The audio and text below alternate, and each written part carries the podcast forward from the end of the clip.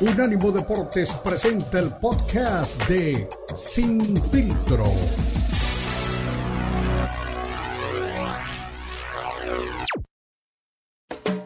Unánimo Deportes presenta Sin Filtro. El más capacitado cuerpo de periodistas nos traen lo último del béisbol, el boxeo, la NBA, la NFL, la MMA y mucho más. Sin filtro es el programa multideportivo. Te lo presenta Unánimo Deportes, el poder del deporte y la cultura latina.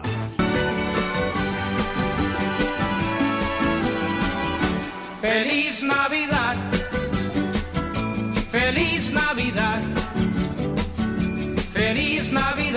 próspero año y felicidad. Feliz Navidad, feliz Navidad, feliz Navidad, próspero año y felicidad. Venga, venga, arranquemos sin filtro con espíritu navideño en este viernes, el último previo a la Navidad. Aquí está Cristian Echeverría y Beto Pérez Nanda que les saluda para hablar, obviamente, pues todo vuelve a la normalidad, ¿verdad, Cristian? Porque nos aventamos este un mes mundialista, tú estuviste allí en Qatar, hablamos principalmente de la Copa del Mundo, pero este programa es de boxeo, de NFL, de béisbol, de artes marciales mixtas, de todos los deportes, principalmente los americanos, ¿no? Para la gente que nos está acompañando y que después de toda una Copa del Mundo que nos distrajo, no sé si, yo digo, a ti seguro te pasó por estar en, tierras mundialistas, pero en mi caso debo de reconocer que se me fue la NFL ¿eh? y estamos esperando a que arranque el fútbol americano eh, todo el año y ahora el tema de tener un mundial en estas fechas como que nos distrajo un poco, ¿no? De todo lo que está pasando. Eh, el básquetbol también está buenísimo y pues hay que recuperar el camino, ¿no? Otra vez hay que meternos a la brega de, de los deportes americanos y también del boxeo. ¿Cómo estás, Cristian? ¿Cómo estás, mi estimado Beto? Y sí tienes razón, ¿no? Ya estamos en época de definiciones en cuanto a la NFL. De momento ya hay siete equipos calificados a la postemporada, cuatro en la nacional, tres en la americana.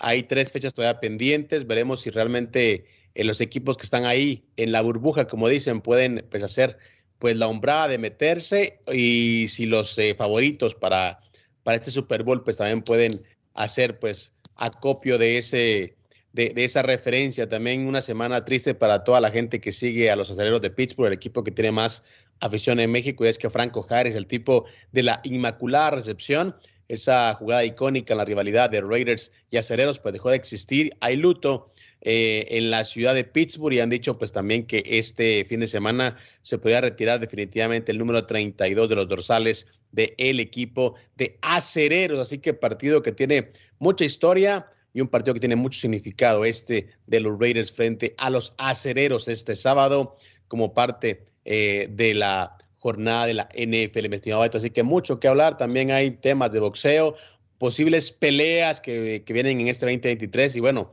también hay que hablar de la primera gran decepción del calendario. No es culpa de nadie, pero, Ryan García y Yerbonta Davis ya mejor que se dejen de retar porque ya vimos que no se van a enfrentar tanto Wiri Wiri, tanto bla bla bla, que supuestamente en enero tenían fecha, tenían sede. Al final eh, Yerbonta va a pelear contra García, pero contra Héctor García, no contra Ryan. Y Ryan busca rival también para la tercera fecha de enero. Así que al final de cuentas es puro cuento la rivalidad entre Yerbonta Davis y Ryan García. Sí, sí, sí. No, no, no veo este.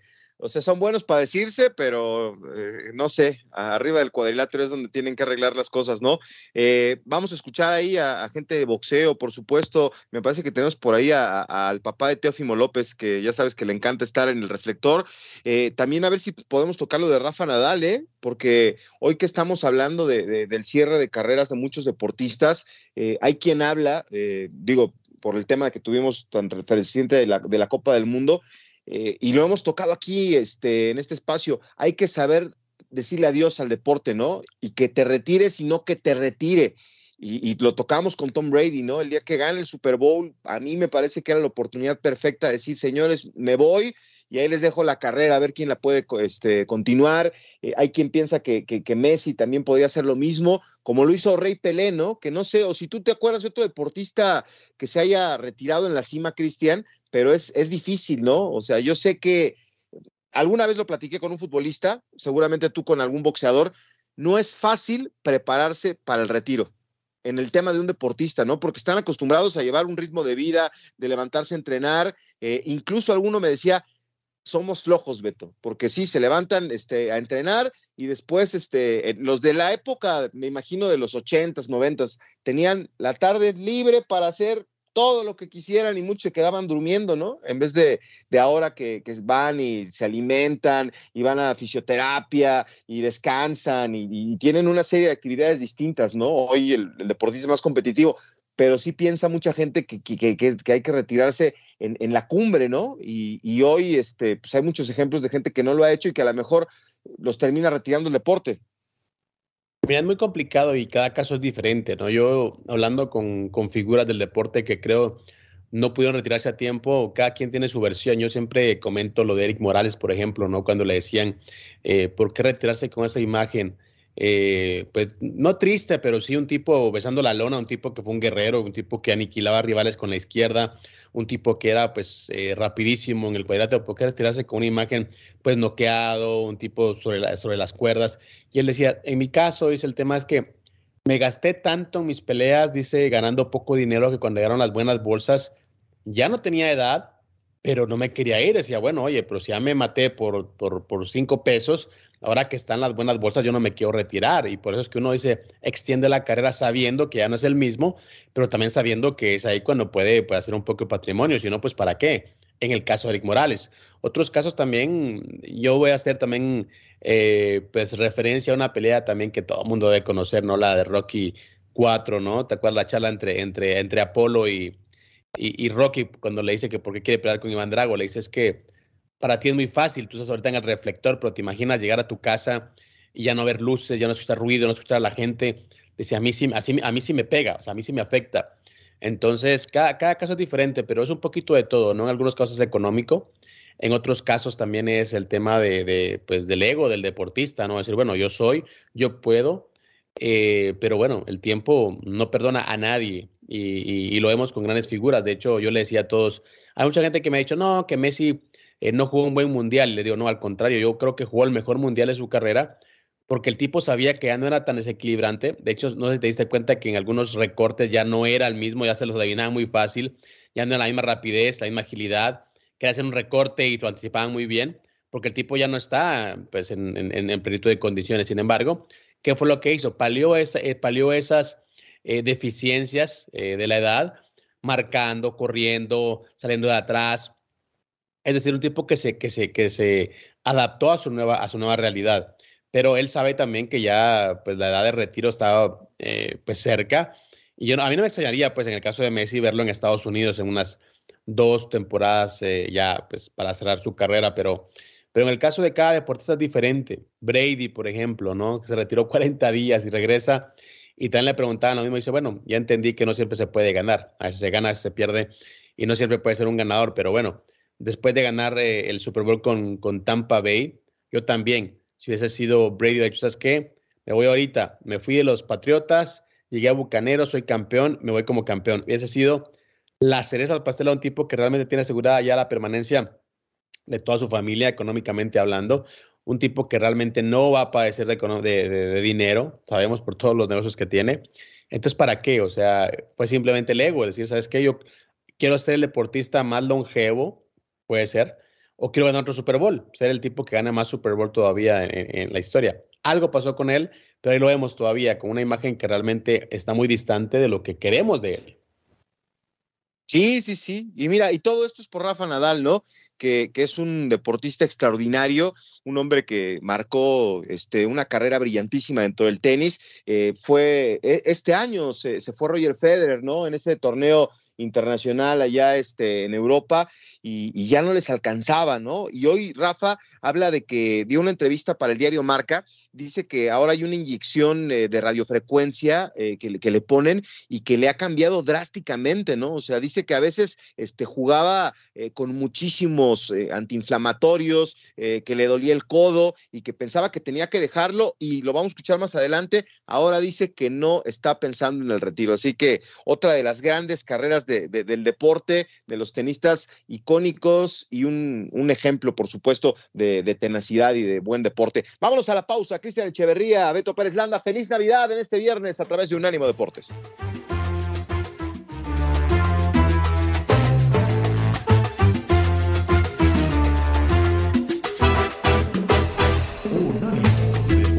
Radio. Visítanos en nuestra página de internet unánimodeportes.com.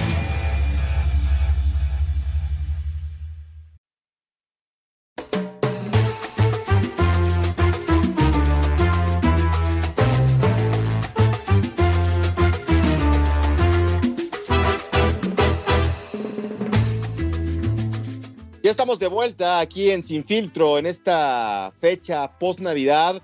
Eh, es una fecha especial. Eh, ahora leía, y yo creo que te pasa a ti también a veces, Cristian, este, a un amigo, ¿no? Que escribía en redes sociales eh, que amaba estas fechas, que estaba en el avión y a horas de, de bajarse para poder abrazar a la familia.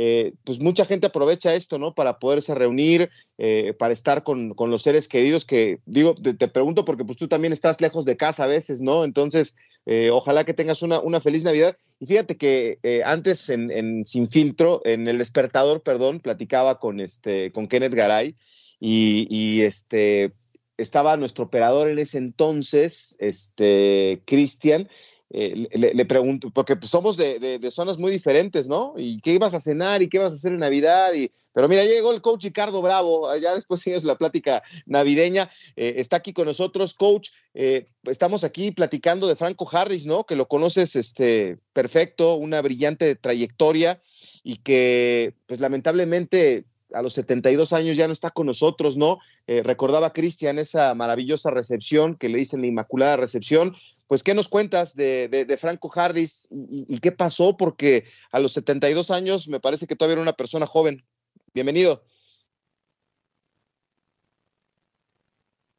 Ay, no te escuchamos, Ricardo. Este, a ver si creo que es el, micro el que está cerrado, pero ahí cuando. Sí, tienes el, micrófono cerrado, pero ahí cuando Oliveres, te escuchamos. Está ahí en casa el, coach Bravo. Y pues sí es Franco Harris un jugador este, memorable, ¿no, Cristian? Que ahora que tienes partido en puerta, mañana Raiders contra el equipo de, de Green Bay, pues ahí digo, ahí está ya. Contra Pittsburgh. Contra, Pittsburgh. Pues mañana lo, van a recordar. ¿Qué, nos cuentas, Ricardo? Bienvenido. Hola, ¿cómo estás, Beto? Eh, Cristian, ¿qué tal? Un abrazo. Pues mira, así con las manos en la cabeza, todos quienes nos gusta el fútbol americano y nos enteramos apenas hace unos días del deceso del gran Franco Harris, así nos quedamos, con las manos en la cabeza, pensativos. ¿Qué pasó? Este próximo sábado iba a ser objeto de un homenaje, el máximo homenaje que pudo haber tenido un jugador de la NFL por haber logrado la jugada más icónica, la jugada más eh, espectacular, la, la jugada del fútbol americano, punto la jugada con la que todo mundo sabe que el fútbol americano de la NFL es el fútbol americano de la NFL. Murió a los 72 años, un hombre entero, un hombre que le dio una personalidad a la NFL y especialmente a los Pittsburgh Steelers, no nada más por las 13 temporadas que jugó, estuvo 12 de ellas con el equipo de los Pittsburgh Steelers, luego se retiró un, año con los Halcones Marinos, pero fue cuatro veces ganador del Super Bowl, nueve veces convocado al tazón de los profesionales, en fin, o sea, eh, es un jugador eh, redondo, ¿no? Es un jugador que a lo largo de 13 años hizo, hizo que la NFL cambiara, hizo ver a la gente la NFL diferente. Antes, los, la NFL en los años 30, 40, 50 por allá, no era tan bien vista. Era una liga donde se apostaba y era de, de gamblers y no sé qué. Pero ya después se arregló la NFL y jugadas como esta, esta jugada precisamente fue la que cambió la historia de la NFL. A partir de ahí aprendimos a ver un juego muy espectacular, héroes como jugadores, ¿no? Y Franco Harris era uno de ellos. Lástima que se murió, faltando unos días para que se cumpla. De hecho, hoy se cumplen, hoy se cumplen los 50 años de aquella gran jugada, 23 de diciembre de 1972. Wow, medio siglo, mi estimado coach, un abrazo con el deseo de que seas pasando buenas fiestas. Y bueno, viendo pues el deceso de Franco Harris a sus 72 años, eh, a poco, como decías, dos días antes de que se cumpliera pues medio siglo de esta, de esta inmaculada jugada, que no solo cambió el panorama de lo que es la NFL, sino también abrió paso una rivalidad de ese entonces entre Raiders y, Steelers, ¿no? Que se enfrentaron en postemporada del 72 al 76. Entonces, yo creo que eh, muy lamentable su deceso a pocos días, como decíamos, de que se cumplió el aniversario de su jugada y también a poquito de que el club pues le hiciera el reconocimiento más grande que puede tener un jugador, ¿no? Retirar su número 32 eh, de por vida, ¿no? Ya dentro de lo que es el roster del equipo. Así que Franco Harris es un tipo que ha recibido pues, reconocimiento de gente tan importante como el expresidente Barack Obama. De ese tamaño era Franco Harris.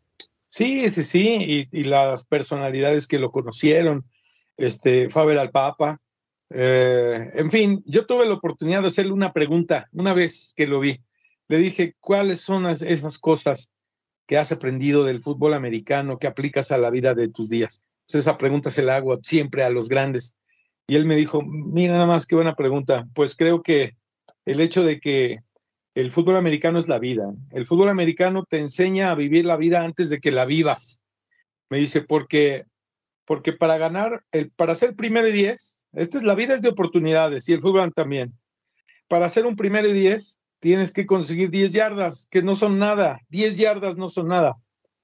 Pero si te pones en un campo de juego, diez yardas cuestan mucho. Y en la vida también, ¿no? Es lo mismo. Entonces tienes cuatro oportunidades, no las desaproveches. Hay que aprovechar cada oportunidad que te pone la vida. Así sea para una yarda, aprovechala, porque más adelante va a significar una oportunidad aprovechada. Mira nada más qué profundidad las palabras de Franco Harris en la entrevista que me dio, no sé, hace 20, 25 años tal vez, y, me viene a, a retumbar otra vez esas palabras de Franco Harris el número 32. Era novato en ese momento, era novato con el equipo de los Pittsburgh Steelers. Y con esa jugada, que muchos dicen que no fue pase completo, él obviamente dijo que sí era pase completo. Nadie lo va a saber nunca, más que la gente que estuvo ahí y que vio. Y además el fútbol americano, para verlo, esa jugada, sabe Dios cuánta gente verdaderamente la vio. Es una jugada fortuita, pum, pum, rebote el balón, ta, ta, se levanta, corre y touchdown. Ah, caray, este, ¿qué pasó? y vamos a la repetición instantánea y no hay, y no hay una toma clara que nos dé si fue pase completo o no. Precisamente ahí está la magia de esa gran jugada. Quién sabe si habrá sido pase completo. La cosa es que fue touchdown y el equipo de los Pittsburgh Steelers por primera vez pasaron a un partido de post, o sea, por primera vez ganaban un partido de postemporada. Oye, Ricardo, ¿será que con, con, con, Franco Harris empezó esa dinastía? Porque Bracho es el que lanza el pase, ese que le dice, eh, que mencionas a, a Fuqua y, este, y es cuando le rebota a él. Ahí empezó el, el, éxito deportivo de, de, los Pittsburgh Steelers con Franco Harris. ¿Y qué posición ocupa en la historia, Ricardo? Porque para muchos es el mejor corredor de todos los tiempos. No sé tú cómo, cómo valoras o en qué lugar lo podías poner en la historia como ah, un running back exitoso. Buena pregunta, mi Beto. Eh, eh, Beto, Cristian, amigos. Mira, definitivamente no es el mejor corredor de la historia. No lo es. Pero es un jugador emblemático, es el jugador que le dio la cara y como tú dices, la ignición, la ignición para, el equipo, para que el equipo de los Pittsburgh Steelers fueran y fueran lo que son ahora, ¿no? Un gran equipo. Esa vez ganaron su primer partido de postemporada. Este joven era novato. Este Terry Bradshaw, faltaban 20 segundos para que terminara el partido. Estaban, este, estaban en, en, terreno propio, o sea, estaban muy lejos de la zona de anotación. Le, le lanza un pase a Frenchy Fuqua, un pase pantalla, un check down, y pum, le botan el casco y entonces andaba por ahí Franco Harris, la agarra y pum, córrele, adiós. Y touchdown, y ahí es donde las cosas empezaron a volver locas para la NFL. Primera jugada tan espectacular que se daba, con una victoria del equipo de los Pittsburgh Steelers, que a partir de ahí se convirtieron en una dinastía, porque de, a partir de ahí empezaron a ganar y todo eso. Él mismo ganó cuatro títulos de la NFL. ¿Qué lugar ocupa? De los primeros, de los primeros, mi Beto, de los primeros. Aunque no haya sido el máximo corredor de los este, de los Pittsburgh Steelers, aunque logró más de 12 mil yardas en 12 años que estuvo con el equipo de los Pittsburgh Steelers y en la NFL entre sus 13 años logró más de 12 mil yardas. O sea, todos esos logros que tuvo, pues me parece que son suficientes para meter a un jugador al Salón de la Fama, pero nada, definitivamente nada comparable a la famosísima Immaculate Reception que se dio en este, en este 23 de diciembre hace exactamente 50 años, de 1972. Así que, ¿qué lugar ocupa? Pues para mí, el máximo corredor de los Pittsburgh Steelers por lo pronto. O sea, tú dices, corredores de los Steelers. Pues sí, ahí está él. Jerome Bettis. Franco Harris, Jerome Bettis, que también fue un gran corredor, que parecía un tanquecito, ¿verdad? Gigantesco el corredor. Este, Tantán, punto. No me acuerdo de más corredores, ya no me acuerdo de más nombres de corredores. Me acuerdo de Stalwart, de Lin Swan, ¿no? Este, del C. Greenwood, de Min Joe Green, pero no me acuerdo corredores. No sé si tengan buenos corredores en la historia de los Pittsburgh Steelers.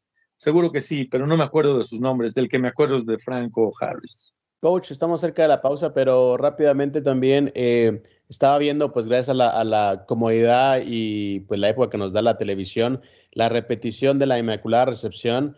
Qué jugada, la verdad. Eh, si hubiera sido fútbol, soccer, hubiera sido una, una pared, ¿no? Eh, eh para hacer una, una, una, eh, una comparación ¿no? para que la gente entienda cómo, de, a, qué se debió. Más de 40 yardas la corrida de Franco Harris por izquierda.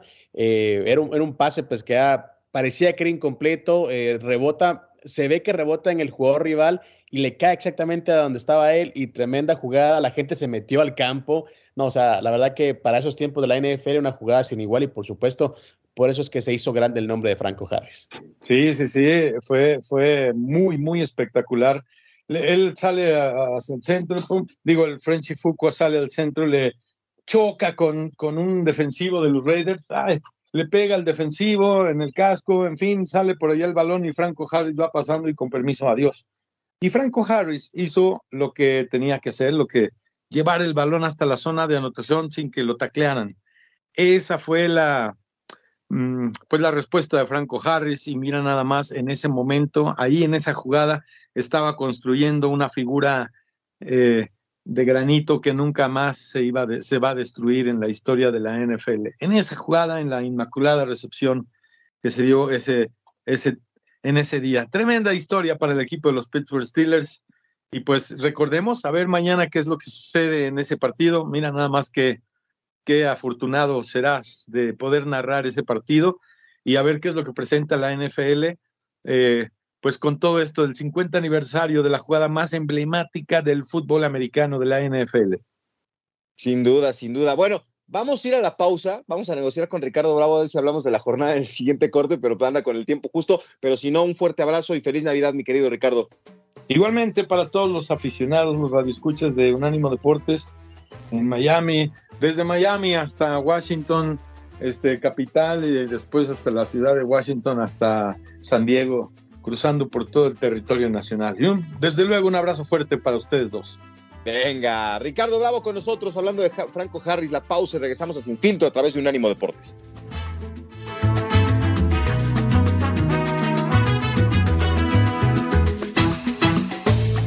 Unánimo Deportes Radio.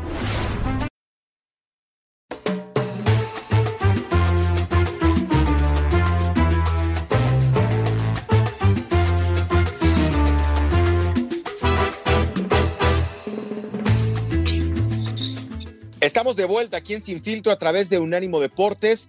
Ya no pudimos retener al coach Bravo que tiene un montón de compromisos, pero vamos a hablar de la jornada que arranca este fin de semana. Pero fíjate que cuando estaba buscando la, información de lo de Franco Harris, Cristian, de Franco Harris, este, me encuentro con la noticia de que murió un jugador campeón con los Broncos de Denver de 31 años, Ronnie Hillman, este running back que se anunció desde agosto que fue diagnosticado con cáncer de riñón y lamentablemente, bueno, pues falleció, ¿no? Él, formó parte del equipo que ganó el Super Bowl 50 y, muere este, a los 31 años, ¿no? Anunció su familia. Es una noticia este, triste. Eh, ahora que veo las imágenes de, de, de, él, este, me acuerdo mucho también de, de, su participación con el equipo. Y bueno, pues después de que muere la familia es la que da a conocer y, y expresan sus condolencias este, los Broncos de Denver a través de redes sociales y bueno, no fue una carrera tan larga, digo, murió de 31 años. Eh, él, él, fue seleccionado en la tercera ronda del draft del 2012 y corrió este, 1976 yardas en la NFL. Así que, pues mala noticia, ¿no? Para, para los Broncos y para el, deporte de, del fútbol americano. Wow, dos muertes, eh, lo que es la semana de, de Nochebuena ah, para toda Latinoamérica. Eh, pues lamentable, ¿no? Franco Harris, este jugador de los Broncos de Denver, que paz descanse, ¿no? O sea, es cuando uno dice, bueno, 72 años, una vida eh, llena de vivencias, una vida pues llena de triunfos, una vida llena de historia. 31 años, mamá mía, le faltaba mucho todavía. Sí, hombre, qué, qué, qué tristeza y, como tú dices, ¿no? Siempre que te enteras de, la muerte de una persona joven, eh, como quiera Franco Harris, que también me parece que era una persona joven, pues ya tuvo éxitos, eh, familia, muchas cosas, ¿no? Para poder este, eh, atesorar y, recordarlo y huella, ¿no? En la gente que estaba cerca de él, incluso en los aficionados, pero de 31 años, híjole, qué, qué noticia tan triste. Bueno, es la semana 16, mañana vas a chambear en, en, en Navidad, eh, mucha gente va a estar aquí este, disfrutando de la cena con la familia. Eh, porque platicábamos eso, curioso, ¿no? Este, Cristian, en Estados Unidos eh, la gente eh, celebra más la Navidad del 25, pero nosotros eh, en los países de Latinoamérica, pues es el 24 de diciembre, ¿no? La Nochebuena para, para cenar con la familia. Te decía hace un rato que platicábamos con Cristian, este, el que era operador de, del despertador hace al, al, un par de años, y entonces es, es, chistoso, ¿no? Porque pues eh, Kenneth Garay es colombiano y tiene una cena eh, diferente totalmente a la que acostumbro yo en México con mi familia. Y entonces este, le preguntábamos a, a, Cristian, que era el operador, y tú, y nos dio un menú y nos decía, y lo acompañamos con papa majá. Ah, carajo. Y ni, ni, ni Kenneth este, que es colombiano, ni yo mexicano le dábamos a lo de la papa majada hasta que alguien del auditorio nos dijo, ah, es una, la papa machucada, o sea, como puré de papa, pero sin mantequilla y leche, solo la papa. Entonces, pues somos así. ¿Qué se acostumbra en Guatemala? ¿Qué, qué, qué cenas tú en, en, Navidad? Bueno, en Guatemala se acostumbran los tamales, ¿no? Los tamales en eh, hoja de plátano. Eh, es la cena más eh, tradicional, significativa en las Navidades en Guatemala. De hecho, siempre hay bromas, ¿no? De que llega la dieta T, ¿no? Tamales, desayuno, almuerzo y cena, ¿no? Porque la gente eh, en mi país hace pues ollas completas eh, de tamales para toda la familia, pero acuérdate, en Latinoamérica es, la hospitalidad es número uno, entonces, persona que llega a un tamal, eh, ponche de frutas, em, pan dulce también es creo lo, lo, más significativo, lo más tradicional. Y para el año nuevo, pues la gente por lo regular también hace cosas al horno, ¿no? Pierna al horno, eh, pavo al horno, es como una cena eh, diferente, pero para Navidad es tamal, la comida tradicional y oficial en Guatemala. Bueno, pues a ver a mí con qué me sorprenden, porque durante toda la vida en, en casa siempre hacían la entrada un caldito de camarón, picosito, uh, uh, del, delicioso, nada más se me hizo agua, agua a la boca. Papas al horno, así con cremita, queso y jamón, este, una pastita, a veces este, nos hacía mi mamá, igual lomo este, en adobo, así este, un, chilito rojo, y no, hombre, era una cena maravillosa pero este es el menú de México. Cuéntenos ahí a través de redes sociales en el blog de Cris, arroba, ¿cómo, ¿cómo, es tu arroba en Twitter, este Cristian? El blog de Cris el blog de Cris, arroba Beto Pérez Landa, cuéntenos qué van a cenar en esta Navidad. Y bueno, pues mañana va a estar chambeando, a lo mejor ni tiempo te da de, cenar como Dios manda, Cristian, porque tienes un partido, ya nos decía Ricardo, con una fecha muy especial, ¿no? Eh, los juegos este, de Navidad son este, especiales para muchos y Steelers contra Raiders es uno de los platillos este, más atractivos. Quiero ver a los Cowboys, a ver si se recuperan contra las Águilas de Filadelfia también mañana los 49ers contra los, este, ¿cómo se llama ahora el equipo de Washington? Los, los este, Commanders, los Commanders. Los, los Commanders, se me había olvidado. Los Bills de Buffalo contra los Osos de Chicago. Los Vikingos de Minnesota enfrentan a los Giants. Eh, los Bengals contra los Patriots. Y también los Titanes se enfrentan a, a los Tejanos los Browns contra los Saints, los Seahawks chocan contra los jefes de Kansas City y las Panteras de Carolina contra los Lions de Detroit, los Falcons ante los Ravens.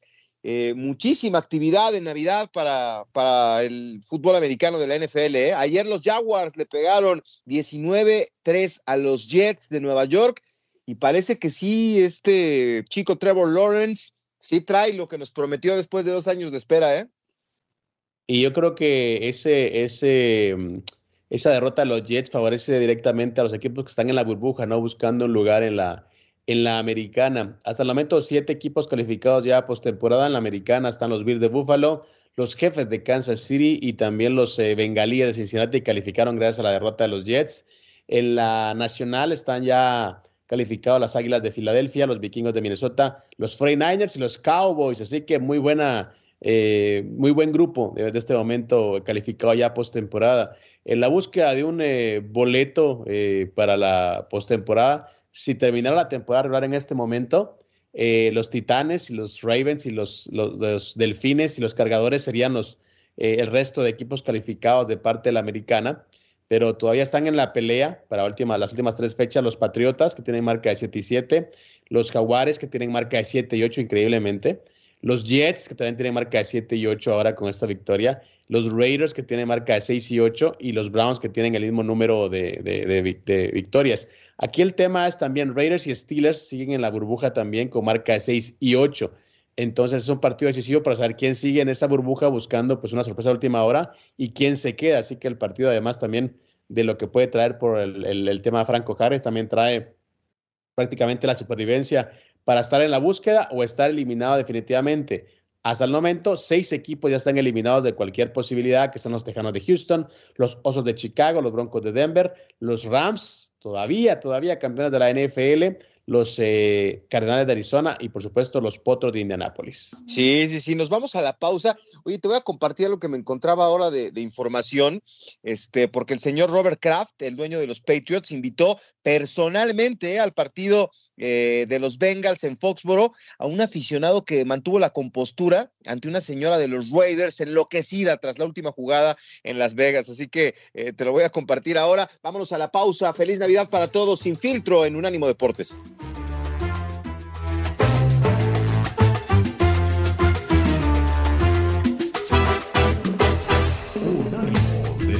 Radio.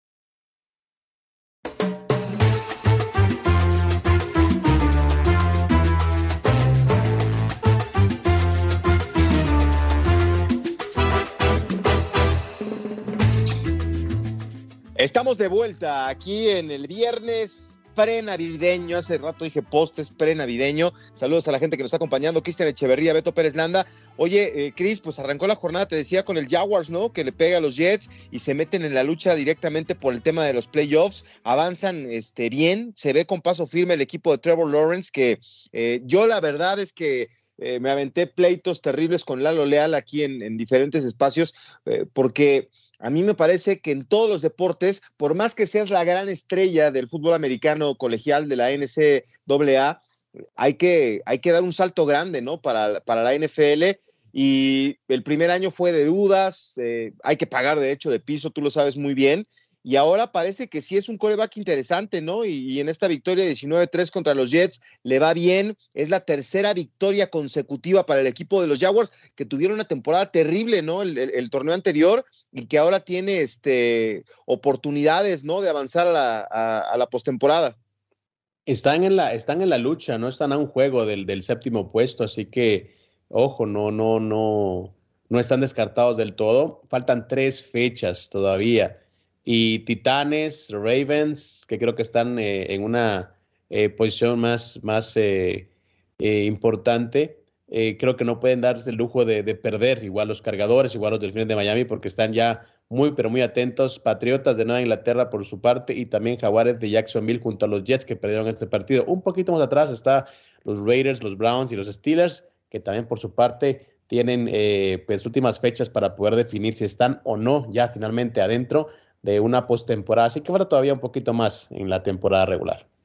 Sí, sí, sí. Y los Jets, qué difícil, ¿no? Así como decimos que van tres victorias eh, los Jaguars, los Jets, este, su cuarta derrota en, la temporada y, se alejan pues del tema del, comodín, del wild card.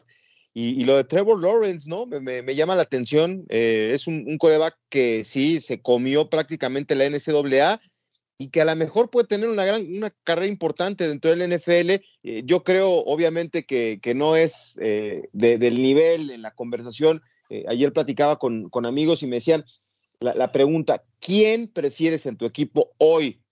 ¿Al coreback de los Bills de Buffalo o al coreback de los jefes de Kansas City? prefieres este, tener a este, me decían, es como un tractorcito, este, el coreback de los Bills de Buffalo, se me fue el nombre ahora de Josh Allen, es como, es como un, linebacker corredor, este, el, que tienen, o sea, aparte de, su labor como coreback, y del otro lado está este, un tipo que ha sido extraordinario, pero que de repente este, le ha costado, ¿no? En, en algunos lapsos se nos ha caído un poquitín. ¿Tú, ¿Tú quién prefieres en tu equipo? Yo les decía que Josh Allen, pero lo de Patrick Mahomes no lo podemos este, dejar de lado, ¿no? Es también un nombre importantísimo para la liga y para los jefes de Kansas City. Wow, es una muy buena, eh, es una muy buena. ¿En tu equipo a quién te llevas? ¿A quién te llevas a tu equipo? Eso es, es, no sé, eso es como, como estar en el, eso es como estar en los zapatos de Brad Pitt y decir, bueno, Jennifer Aniston o Angelina Jolie, ¿no? Más o menos es lo que me estás planteando en cuanto a mariscales de campo. Eh, uf. Bueno, yo creo que por lo que ha demostrado ya ganando títulos, eh, sería Patrick Mahomes. Eh, Josh Allen está jugando a un gran nivel, es un tipo que realmente eh, hace unos pases de fantasía cuando el equipo lo requiere, pero bueno, vamos a darle un puntito de ventaja a Patrick Mahomes porque ya fue campeón del Super Bowl, pero bueno, los dos, cualquiera de los dos sería perfecto para mi equipo. Wow, pues sí, son, son corebacks este, importantes. A mí me gusta más lo de Josh Allen, respeto muchísimo lo de Patrick Mahomes, pero de repente, este, Ricardo igual siempre le pega ahí en el cero soccer, dice que esos corebacks correlones así que se salen de la bolsa de protección no duran mucho en la liga, ¿no? Y esa es una de las principales características de Patrick Mahomes. Y en cambio, Josh Allen es un tipo altísimo, fuerte, este, muy bueno en su, su, trabajo. Yo creo que ellos son los dos herederos de, de, de, Tom Brady. Me refiero a sostener la liga desde la posición más importante en la NFL, que por cierto, no sé a ti qué te parece, este, sobre todo por el tema de eh, acá en México hay este, dos televisoras que transmiten los partidos, eh, una de televisión abierta y dos de televisión de paga, pero yo, por ejemplo, le batallo, ¿no? Porque no, normalmente no pasan partidos de los Broncos, entonces hay que pagar este, para que puedas ver los partidos de tu equipo toda la temporada. Solo los de prime time pasan de los Broncos de Denver, que no es uno de los equipos este, eh, de, de, gran impacto, como los Cowboys, como los propios Raiders o los 49ers en México. Y ahora eh, veo la nota de que YouTube llegó un arreglo para transmitir sus partidos de, de NFL, ¿no? Sería un, un, trancazo, pero no sé si cómo está el tema, ¿no? Porque el Sunday Ticket seguramente este, tiene juegos en exclusiva, ¿no? Exactamente. Ahora, es, es que ahora con ese tema de las, de las aplicaciones, del streaming service y toda esa nueva revolución de la televisión, pues hay muchas, muchas eh, opciones, ¿no? Para, para los deportes eh, americanos y también para los deportes de combate. Así que bueno, será una temporada, eh, más allá de lo deportivo, también una temporada en la que veremos pues, realmente unas alternativas para poder seguir el deporte en televisión y esos eh, tremendos tickets, ¿no? O pases de temporada que cada vez mejoran más con, ya sabes, con experiencias diferentes, experiencias eh, únicas para, para el, el, televidente. Así que bueno, nos espera una muy buena temporada, mi estimado Beto. Dos mil millones de dólares es lo que va a pagar este YouTube, eh, más o menos de precio, para tener los derechos de, de, la NFL del Sunday Ticket y esto ya, ya lo, lo, dieron a conocer de manera oficial y bueno, pues vamos a ver, ¿no? Este, hoy, ¿cómo, ¿cómo va a ser? Va a ser interesante saber si vamos a pagar o si simplemente abres tu YouTube, que es ahora un, un, canal muy importante para, para mucha gente, y, ver los partidos de, de, la NFL. ¿Cuál es el juego que más te atrae? Obviamente va a estar metido ahí en el, en el, a, a, ¿cómo es? Ahí en el Stadium, ¿no? Ahí en Las Vegas. Va a estar metido ahí, pero ¿cuál es el que más te, te llama la atención? El partido es de visita, así que vamos a estar en el... Ah, protegidos todavía ahí de, de, del, del, clima. Dicen que va a estar menos, me, a menos 20 eh, el clima en, en, ¿cómo se llama? En, en, Pittsburgh. Bueno, yo creo que para nadie es un secreto que ese partido entre, entre Raiders y Pittsburgh, que tienen pues una añeja rivalidad, una rivalidad que tuvo sus mejores épocas del 72 a 76 cuando se enfrentaron consecutivamente en postemporada ese partido me, me, interesa no solo porque va a estar participando pues del broadcast, sino porque realmente por todo lo que trae, ¿no? Que uno de los dos puede quedar sin vida, eh, uno puede seguir todavía en la lucha por un boleto de comodín, eh, el homenaje y todo lo que puede eh, encerrar esa, esa, esa fecha triste para ellos por la partida de Franco Harris. Aparte de ese partido, hay dos encuentros que también me llaman la atención. Uno es el de las Águilas de Filadelfia contra los Cowboys, los dos ya calificados a postemporada. Uno, eh, digamos que líder indiscutido, queremos si puede ratificar eso en postemporada. Y el otro, pues uno de los equipos más populares de la NFL, tratando también de, de seguir ahí eh, en búsqueda de ser considerado un favorito. Y el otro, también que dicta muchas sentencias, el de los Delfines de Miami, que no pueden perder tampoco para seguir con vida frente a los empacadores de Green Bay, que también, eh, repetimos, tiene por ahí problemas dentro de lo que es eh, su, su, su, roster. Y bueno, que no ha tenido, ahora sin Davante Adams, no ha tenido pues, realmente una, buena, una buena temporada. Así que son los que me llaman la atención, mi estimado, son tres. Uno, porque obviamente estaré directamente involucrado, y los otros dos, porque tienen grandes cosas que hacer. Hay que recordar también que ahora están ahí en la burbuja buscando. Este fue el podcast de Sin Filtro, una producción de Unánimo Deportes.